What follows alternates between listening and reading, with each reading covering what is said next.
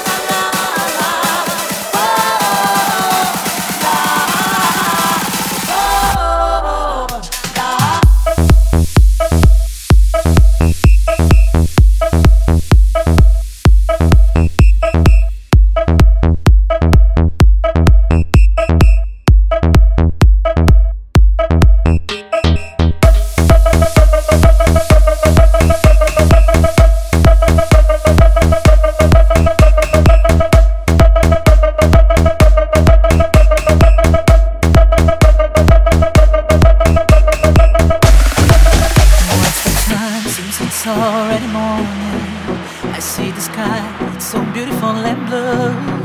The TV's on, but the only thing showing is a picture of you. Oh, I get up, make myself some coffee. I try to read it, but the story's too thin. I thank the Lord for.